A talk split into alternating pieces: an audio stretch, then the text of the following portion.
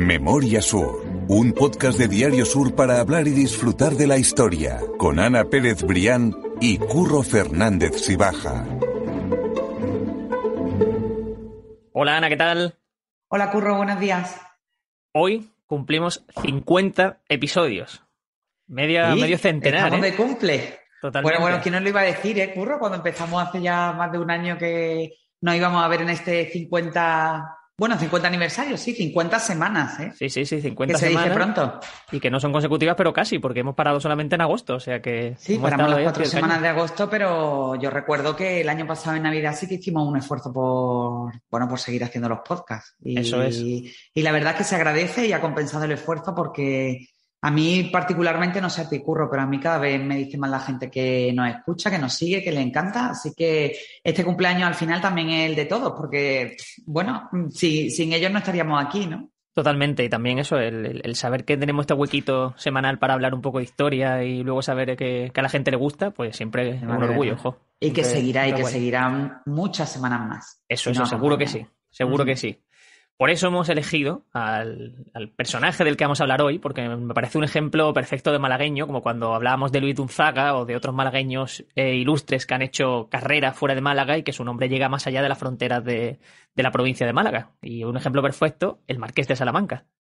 Sí, efectivamente. Tenemos que vestir el cumpleaños como merece y, bueno, en, en esta ocasión teníamos que hablar del Marqués de Salamanca. Hemos hecho muchísimas referencias a lo largo de estos podcasts.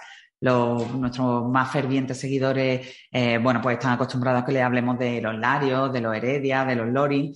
Pero es verdad que la figura del Marqués de Salamanca mm, está un poco más escondida, quizás porque, bueno, porque su éxito, a pesar de que efectivamente nació en Málaga, porque su éxito está más vinculado con otras plazas, ¿no? Pero, pero bueno, ahora que está de moda todas las biopic y todas las biografías en plataformas como Netflix o HBO, bueno, yo creo que la gente después de conocer esta historia del Marqués de Salamanca mm, eh, se, se imaginaría perfectamente, Curro, una biografía o una serie sobre este personaje absolutamente eh, ilustre de la historia de Málaga.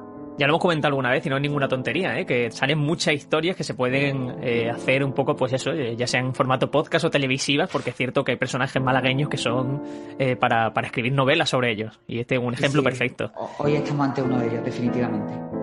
Así que no, no vamos a esperar más y vamos a contar la historia de la vida del Marqués de Salamanca.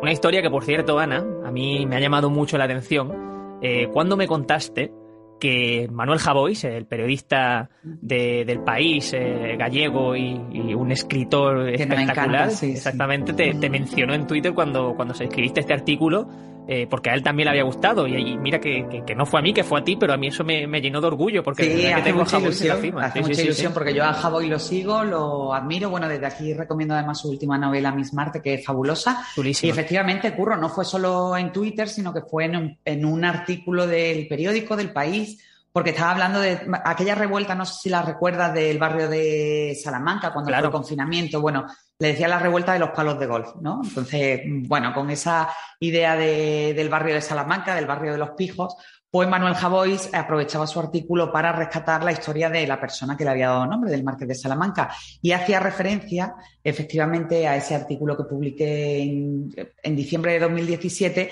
haciendo referencia a un episodio absolutamente fascinante de la vida del Marqués de Salamanca, que fue su primera muerte en, Monóvar, en Alicante. Lógicamente no fue una muerte porque después lo disfrutamos muchos años más, pero aquel pasaje del que vamos a hablar hoy también fue recogido y a mí particularmente, bueno, pues me hizo muchísima ilusión. ¿no? No, no, no, es para menos. A mí también me hubiese hecho.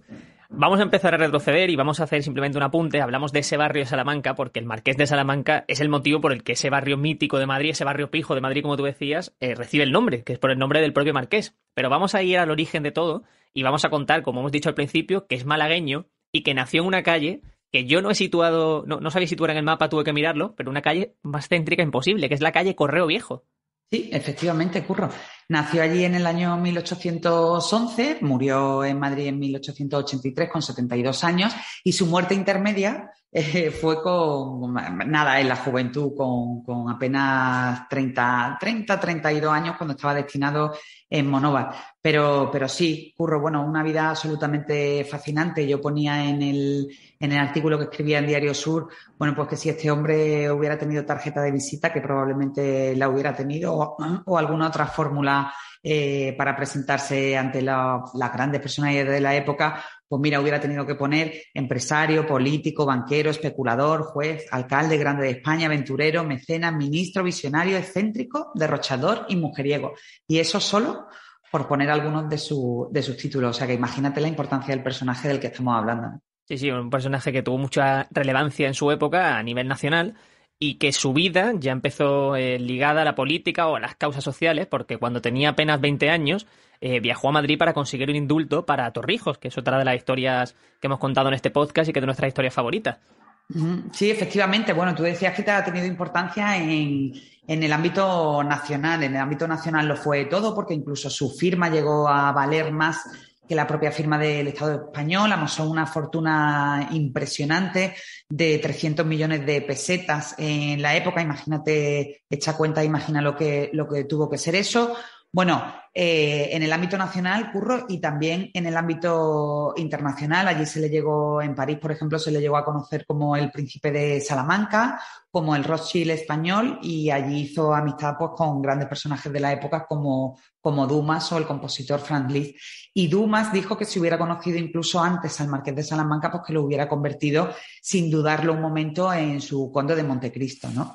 Pero bueno, hacía ese apunte para, para enmarcar también en el arranque de su historia. Efectivamente, tú me, me comentabas esa primera anécdota que, bueno, que ya daría para un artículo, para un artículo propio, mm, que es que con apenas 20 años, bueno, pues hizo su primera aportación a la causa social y política de la época, porque el padre del marqués de Salamanca, bueno, pues era amigo íntimo del, general Torrijos. Entonces, bueno, pues lógicamente pues se implicó mucho en la causa liberal y eh, los que nos siguen recordarán el fusilamiento de Torrijos y de sus hombres en la playa de, de San Andrés, en el año 1831. Entonces, eh, el marqués de Salamanca tenía solo 20 años y bueno, y su padre no dudó en poner la salvación de su gran amigo Torrijos y de sus hombres en manos de su hijo, que, bueno, que emprendió una, un viaje absolutamente desesperado a Madrid a caballo para implorar clemencia ante la corte de Fernando VII, el rey absolutista, que fue el que firmó la orden de ejecución de Torrijos y su hombre. Ese viaje eh, contrarreloj aparece recogido en las crónicas que a nosotros nos encantan, curro en las crónicas de Narciso Díaz Escobar, que dice que el marqués de Salamanca fue reventando caballos en súplica por un indulto que no hubo de concederse. Efectivamente, bueno, toda la, historia al final eh, fue tozuda y finalmente Torrijos y su hombre fueron fusilados, pero bueno, al, menos al marqués de Salamanca le quedó no ese consuelo de, de al menos haberlo intentado con solo 20 años. No, no, como tú decías, eso ya de por sí tiene una historia eh, por sí sola que se puede, se puede contar en un artículo. Pero es que Hay muchísimas historias de Torrijos, muchísimas. Eh, eh, tendríamos que, contarlas. Por ejemplo, también tenía un gran amigo impresor en la Plaza de la Constitución y se escondió muchísimas veces en su casa. Había una especie de pasadizo entre, entre la casa de su amigo el impresor y, y un, una especie de sala de reuniones donde se reunía con sus compañeros liberales e incluso se habla de que cuando Torrijos huyó a Gibraltar lo hizo disfrazado de mujer para que no, para que no lo pillaran. O sea que ah, aquí vamos salpicando historias porque son absolutamente fascinantes. No sabía esa historia, qué buena, qué buena. Sí, sí, sí, esa prometo escribirla y haremos el correspondiente podcast. Seguro, qué bueno, qué bueno. Pues decía eso, que, esa historia del Marqués de Salamanca, que por supuesto no lo era por aquel entonces, eh, ya merece un artículo por sí solo, pero también hay que decir que es que dos o tres años después, cuando tenía apenas 22, 23 años, eh, viaja a, a, Monóvar, a Alicante, o empieza su vida ya profesional, y con eso, con esa edad, con esos 22, 23 años, se convierte en alcalde de ese municipio alicantino. O sea, que, es una vida muy precoz. Sí, efectivamente. Bueno, yo creo que también en aquella época la vida era muchísimo más precoces. Hoy pensamos en un chaval de 20 años y le decimos chaval, y, y quizá en el siglo XIX una persona con 20 años también por las condiciones de vida pues ya era un adulto hecho y derecho. El caso es que el Marqués de Salamanca estudió leyes en Granada y una vez terminada la carrera pues se desplazó a su primer destino, que efectivamente fue en la localidad de Monóvar, en Alicante, y allí consiguió la, alcaldía. Y allí precisamente Curro tuvo lugar pues ese episodio eh, fascinante de su muerte, de, su primera muerte. Allí él estuvo destinado entre los años 1833 eh, y estuvo cuatro o cinco años nada más, pero hubo una epidemia de cólera entre el año 1833 y el año 1834.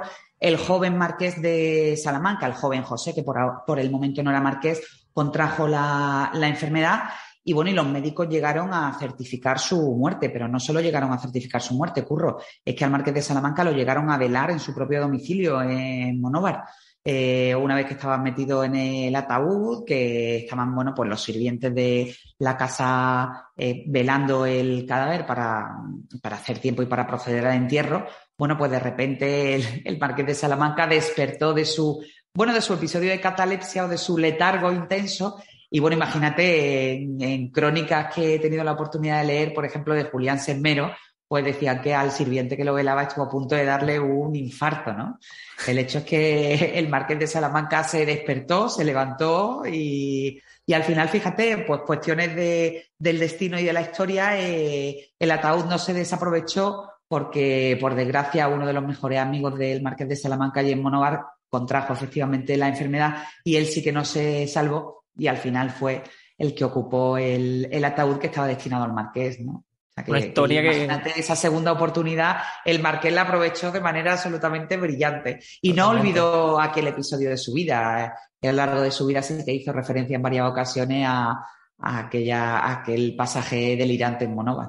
Claro, una historia que por supuesto le iba a acompañar el resto de su vida, porque no, no todo el mundo tiene esa oportunidad, ¿no? De tener esa, esa segunda vida y sobre todo el provecho que le sacó a esa segunda vida. Y aprovecharla también, en definitiva. Totalmente.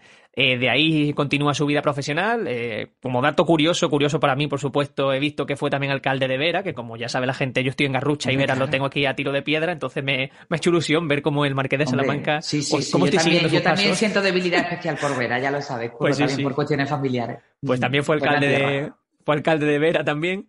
Y también ya a sus 36 años, o sea, cuando ya tenía una vida eh, mucho más hecha, eh, ya parte hacia Madrid con la idea de emprender nuevos negocios y eso sí, con la ayuda económica de un personaje histórico de Málaga, del que también hemos hablado en muchas ocasiones, como era Manuel Agustín Heredia, porque tenía un parentesco con, con, el Marqués de Salamanca, ¿verdad, Ana?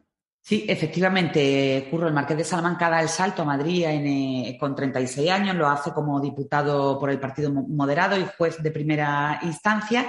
Y efectivamente, bueno, él sí que empieza mm, a tontear con la política, pero ve pronto que su, realmente su vocación y, las posibilidades de progresar están en el mundo de los negocios. Y ahí es cuando entra la participación, como tú bien dices, de Manuel Agustín Heredia, que era nada más y nada menos que su cuñado. Estaban casados ambos con la hermana Livermore Salas. El marqués de Salamanca estaba casado con Petronila y Manuel Agustín Heredia estaba casado con Isabel. Bueno, se llevaban muy, muy bien, ambos entraron por la puerta grande en ese clan fabuloso de la oligarquía de la Alameda, del que también hemos hablado muchas veces, y precisamente Manuel Agustín Heredia, bueno, pues que ya tenía un nombre, que ya tenía un patrimonio con su siderurgia y con sus negocios florecientes, fue el que le dio al Marqués de Salamanca esas 20 onzas de oro necesarias para que él partiera a Madrid, bueno, y que ya para que empezara a jugar y a moverlas para para arrancar su, esplendorosa carrera de, negocio. Eh, con esas 20 onzas de oro, el Marqués de Salamanca eh, compró su primer negocio, que en concreto era un monopolio de explotación de las minas de sal, y con los beneficios que obtuvo, pues le escribió una carta que también aparece recogida en el archivo de Narciso Díaz Escobar a su cuñado, agradeciéndole y diciéndole con el dinero que me diste hice mi siembra y recolecté, con los primeros granos ya he abierto granero, te devuelvo las semillas, muchas gracias me parece fabulosa la nota, ¿no? Elegante. sobre todo también, sí, sí, elegante de, caballeros. Sí, sí, totalmente. Y, bueno, y pues con esa, con esa cantidad empezó absolutamente la leyenda del, Marqués de Salamanca. Empieza la leyenda porque, eh, como decías tú, tenía ese monopolio de las minas de sal en muchos puntos de España, pero no solamente iba, se iba a dedicar a esa, a esa labor, sino que iba a invertir su dinero en muchas acciones. Y es que José de Salamanca eh, se dio cuenta de que su vida no iba a estar ligada a la política, a pesar de que, como decimos, siempre estuvo cerca, pero nunca dejó, de tener esa relación con la misma, porque siempre estuvo cerca también de, la monarquía y de todos esos gobiernos, y ya es por esa época en la que se le nombra, eh, como tal, la reina Isabel II le nombra marqués de Salamanca, cuando ya podemos empezar a referirnos a él, eh, a él con, con ese término. Como grande de España, sí, efectivamente, Isabel II, bueno, en pago a todos sus, no solo a aquel a, aquella primera relación que hubo con, a favor del gobierno liberal eh, intentando salvar a Torrijos, sino bueno, que después eh, la, la, relación con Isabel II fue muy estrecha, eh, fue casi casi personal y además también parte de la fortuna del Marqués de Salamanca la utilizó en intentar, bueno, sostener al, al gobierno. como tú dices, la reina le pagó con el título del Marqués de Salamanca y Conde de los Llanos, eh, pero como tú decías también, el Marqués de Salamanca, bueno, pues al final estaba un poco desencantado de la política y, como, decía anteriormente, apostó por el mundo de los negocios y también por la bolsa, donde consiguió, bueno, pues que las cantidades que él invertía, pues se multiplicaran por varias veces, ¿no? En ese negocio de la bolsa, el Marqués de Salamanca se asoció con el conocidísimo banquero José de Buchental y, bueno, ahí empezó realmente su leyenda y se colocó en el centro de todas las miradas nacionales e internacionales, pues cuando se llegó a saber que gracias a esos negocios de la bolsa y gracias a esas ganancias, pues el gobierno negociaba con él nada más y nada menos que un empréstito de 400 millones curros. Son cifras que hoy marean, pues imagínate en el siglo XIX, ¿no? Una barbaridad, sí, sí. Hay, también que, hablar que en ese artículo que como siempre dejamos en las notas del podcast, comentas algo que me ha llamado mucho la atención y es el hecho de que se le consideraba una persona eh, muy intrépida, muy arriesgada a nivel de negocios, quiero decir, que no, no le temblaba el pulso cuando tenía que financiar una gran cantidad de dinero para un proyecto y que, y que incluso había gente que le temía en ese sentido porque era muy arriesgado y, no temía. Sí, a la gente le daba un poco de miedo también asociarse con él porque era un visionario, pero también era un tipo sumamente arriesgado. Vaya, de hecho, el Marqués de Salamanca se arruinó varias veces a lo largo de su vida por ese bueno, por ese carácter emprendedor, pero también por su, por el riesgo que asumía, ¿no? Pero en cualquier caso, con esos primeros eh, millones de la bolsa, bueno, pues puso en marcha negocios que, que, eran que serían fundamentales, pero que no todo el mundo era capaz de ver, ¿no? Por ejemplo, el negocio de los ferrocarriles. Eh, eh, Salamanca financió la primera línea de tren a Aranjuez, y posteriormente Curro pues siguieron eh, líneas de tren en plazas como Barcelona, Mataró, Alicante, Toledo y Pamplona. Y no solo en España, sino que también financió líneas de ferrocarril en Portugal, Italia, Alemania o América. Él conseguía el dinero en este negocio concreto porque eh, y llegaban multiplicadas porque posteriormente él no las explotaba, él las hacía, las vendía, conseguía ese dinero y se metía en la siguiente, ¿no? Entonces también hay una anécdota muy curiosa, te hablaba de que no solo financió líneas de ferrocarril en España, sino también en el extranjero y en una ciudad del estado de Nueva York, pues llegó a financiar una de esas líneas de ferrocarril y en homenaje al marqués que la puso en marcha, pues esa ciudad lleva el nombre de Salamanca. La gente, y además yo he tenido la oportunidad de meterme en ese estado, en, esa pequeña ciudad, la ciudad de Salamanca, y, bueno, y se llama así no por la ciudad de Salamanca, sino por el, por el Marqués de Salamanca, que, bueno, en pago a esa aportación al municipio, pues pues se quedó con, el nombre, ¿no? Se le reconoce, se le reconoce. Por eso lo, al principio lo asemejaba con Leidunzaga, porque eh, su, influencia llega a, Estados Unidos. es espectacular, la verdad. En 1847, si seguimos avanzando por su vida, eh, vemos que vuelve a coquetear con la política y que es incluso nombrado ministro de Hacienda, pero esta experiencia iba a ser bastante corta, la verdad. Sí, efectivamente, le ofrecen el cargo de ministro de Hacienda, él acepta, pero solo dura dos meses en el cargo. Y volvemos a la referencia de Narciso Díaz Escobar, que recoge en uno, en uno de esos escritos que gastó tal cantidad de dinero de su bolsillo en dar prestigio al, al cargo que bueno, que al final esa, esa aventura también unido a esa decepción casi casi desde el principio con la política le hizo dar el paso atrás, ¿no? Entonces, pues eh, Narciso Díaz Escobar habla en concreto que dice que se gastó tanto dinero en celebrar recepciones y hacer obras generosas que al dimitir vio que se había gastado varios millones de sus cuentas y que por eso decía, dicen que los ministros de Hacienda salen ricos, pero si yo continúo un mes más en la poltrona o pido limosna o tengo que solicitar mi reposición en el juzgado de Monóvar. Claro, que no era solo el cargo, sino aparentar también ese cargo, ¿no? Sí, porque además era un tipo muy caprichoso y él quería lo mejor y él no escatimaba absolutamente ningún gasto, pero vio que el tema del Ministerio de Hacienda, pues se le de Hacienda se le iba a ir un poco de las manos porque además su firma personal no ya como ministro de Hacienda, Curro, sino como marqués de Salamanca, es decir, como José de Salamanca, llegó a valer más en la escena internacional que la propia firma del gobierno, ¿no? Pero bueno, definitivamente aquello no salió bien y él terminó exiliándose a Francia, a, París, en el año 1848 como causa de, las revueltas que tenían eh, lugar en aquella, en aquella época en España. Y bueno, y allí siguió con, aquella leyenda, ¿no? Allí fue cuando se le conoció como el príncipe de Salamanca y cuando realmente se, eh, Europa descubrió la verdadera dimensión del personaje. Exactamente, conocido allí en Francia como príncipe de Salamanca, como hablabas al principio con esa amistad con Alejandro Dumas, que ya habla un poco del, perfil de, personas con las que se, relacionaba en aquella época, lo cual es, espectacular si lo, si lo piensas fríamente, porque creo que de fuera nunca hubiésemos relacionado la figura del marqués de Salamanca con, por ejemplo, Alejandro Dumas. Y ver que era. Además, ¿te imaginas que hubiera sido finalmente el marqués de Salamanca el conde de Montecristo? Hombre, por lo que estamos contando. Por lo que estamos contando, de nuevo, vaya. Podía haber sido perfectamente. Pues mira, Curro, imagínate si era caprichoso que hay otra anécdota que se recoge de su estancia en París, que era un, tipo, como te digo, extremadamente caprichoso y se encaprichó, se enamoró, entre comillas, del cocinero jefe de Napoleón III. Y, dice que le, lo, cortejó y le ofreció grandes cantidades de dinero hasta que consiguió quitarle el cocinero al mismísimo emperador, ¿no? Y se lo llevó a Madrid para que le cocinara en su, en su palacio. No, no, pues eh, me ha llamado mucho la atención. Tú sabes que a mí me gusta mucho el mundo gastronómico. De hecho, estoy haciendo ahora un máster en comunicación gastronómica y estamos justo inmersos además lo hace muy bien. Pues muchas gracias. estamos haciendo, eh, ahora mismo estamos inmersos en ese máster en la historia de la gastronomía. Y claro, Francia tiene el peso fuerte, sobre todo en esa época, en la gastronomía. Y por si a alguien le interesa, eh, que sepa que eh, uno de los motivos, por ejemplo, por los que se pudo encaprichar es precisamente porque esos menús eran completamente opulentos. O sea, había platos de todo tipo. Y una de las, de las cosas que a mí me ha llamado la atención, porque uno de los platos que se hacía, no tanto para comer, sino como para demostrar la virtud del cocinero, es que se metían animales dentro de animales.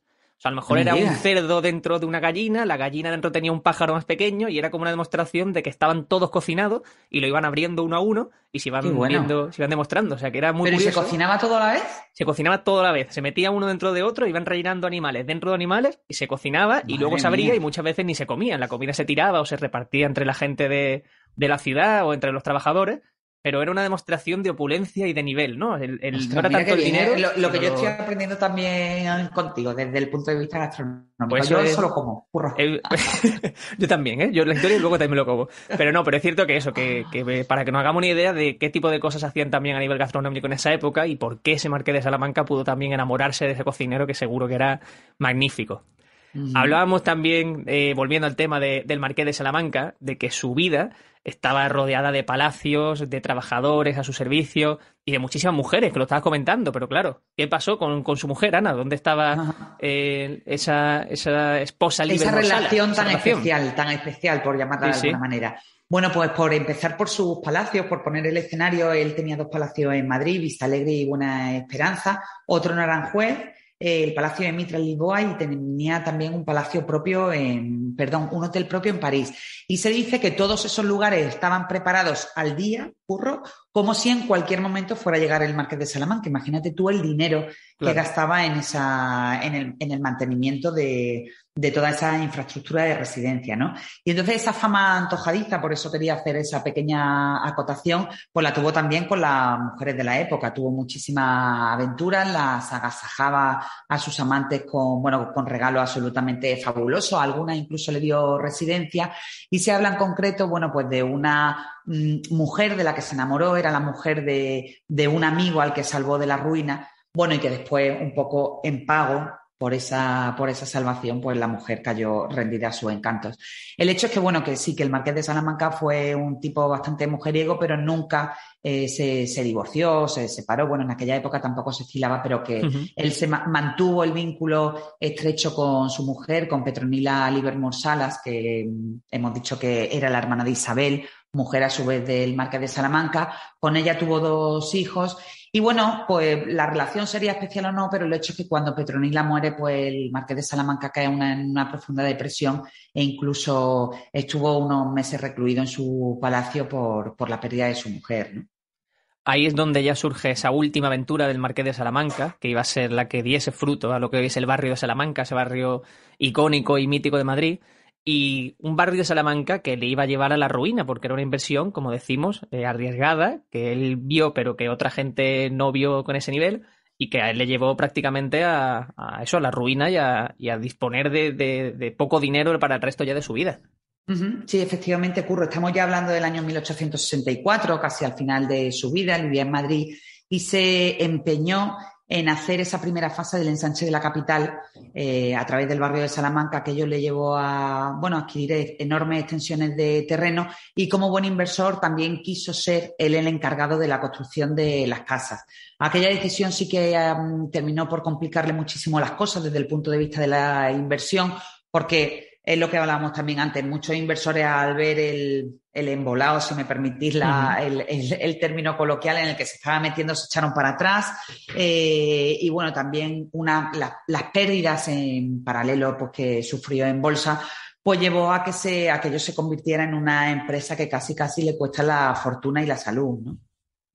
Sí, sí, o sea, ya estamos viendo que en ese punto nadie apostaba por ese barrio que finalmente ha resultado ser un barrio histórico de Madrid que, y que además a nivel arquitectónico también es muy apreciable y muy, muy destacado. Sí. Él de todas maneras terminó por, por, salir porque, como yo te digo, ese, ese carácter al final hace que te, que estés una y otra vez renaciendo como el ave fénix. Eh, de hecho, él intentó eh, esquivar esa situación de, de, ruina buscando fondos a intereses muy altos. También vendió parte de su fabulosa colección de arte. Pues imagínate, tenía cuadros de Goya o Velázquez.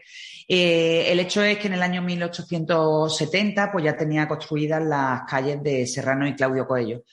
Eh, la burguesía de Madrid, lógicamente, bueno, ante esa fabulosa construcción, pone sus ojos en la, en la fabulosa residencia de, mm, de esas nuevas calles y bueno, y fue haciéndose poco a poco con, con esa manzana no sin antes otra, eh, mm, otra complicación a la que tuvo que hacer frente el Marqués de Salamanca, que fue la complicación de enajenar los, los inmuebles. ¿no? El hecho es que aquello fue un extraordinario quebradero de cabeza ya al final de su vida, pero bueno, finalmente salió bien porque hoy en día el barrio de Salamanca es un, lugar imprescindible ¿no? en, en el centro de Madrid.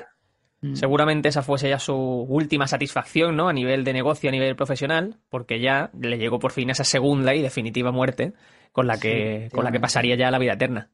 Sí, él ya al final de su vida ya se recluyó en el Palacio de Vista Alegre y se había desprendido casi casi de todo su patrimonio. Estábamos hablando antes del palacio, eh, del otro palacio que tenía, del hotel en París. Eh, el hecho es que ya él se recluye allí en el Palacio de Vista Alegre, que es un palacio que, del que se había encaprichado unos años antes, que había restaurado y que, y bueno, y que lo había dotado de todo tipo de lujo y comodidades, que hoy en día sigue funcionando, restaurado y que es una auténtica maravilla. Y efectivamente allí, bueno, pues contrae ya una pulmonía y, y allí termina su vida, su muerte definitiva con 72 años. Dicen los que le acompañaron en ese lecho de muerte que, bueno, que tuvo el pobre tiempo para decir en uno de esos arranques de, de lucidez que esa vez sí que iba a ser la definitiva y que no le iba a ocurrir como, como ocurrió en Monóvar. Pues sí, eh, llamativo la historia de ese Marqués de Salamanca, con el que ya cerramos este capítulo, este 50 episodio. Y yo creo que ya lo que nos queda es desear otros 50 más, Ana, que se han pasado volando y que sigamos compartiendo. 50, 100, lo que, lo que sea, que ahí estaremos para contar la historia de Málaga. Y bueno, esperamos, por supuesto, que, que nos sigan y que, se siga se siga sumando gente porque bueno porque la verdad es que es absolutamente maravilloso ver esa respuesta de, de tantos y tantos seguidores. Por fíjate que no lo iba a decir Ecurro un podcast sobre historia local totalmente. Que, al final iba a tener tanto tanto éxito pues sí, la verdad es que lo agradecemos. Como siempre, le recomiendo a la gente que se suscriba o que le dé me gusta, nos deje comentarios, que eso nos va a ayudar mucho a nosotros, tanto a nivel personal como a, que la gente nos conozca más. Oye, y el boca a boca también, que siempre viene bien contar que escucha este podcast, que gusta y que eso siempre lo, agradecemos. Así que ya está, a por 50 más y muchas gracias. 50 más y seguiremos buscando historias. ¿eh? Gracias a ti, Curro, como siempre. Memoria Sur es un podcast de Diario Sur. Escucha un nuevo episodio cada semana en iVoox, Spotify, Apple Podcast y consulta las referencias de este episodio en diariosur.es.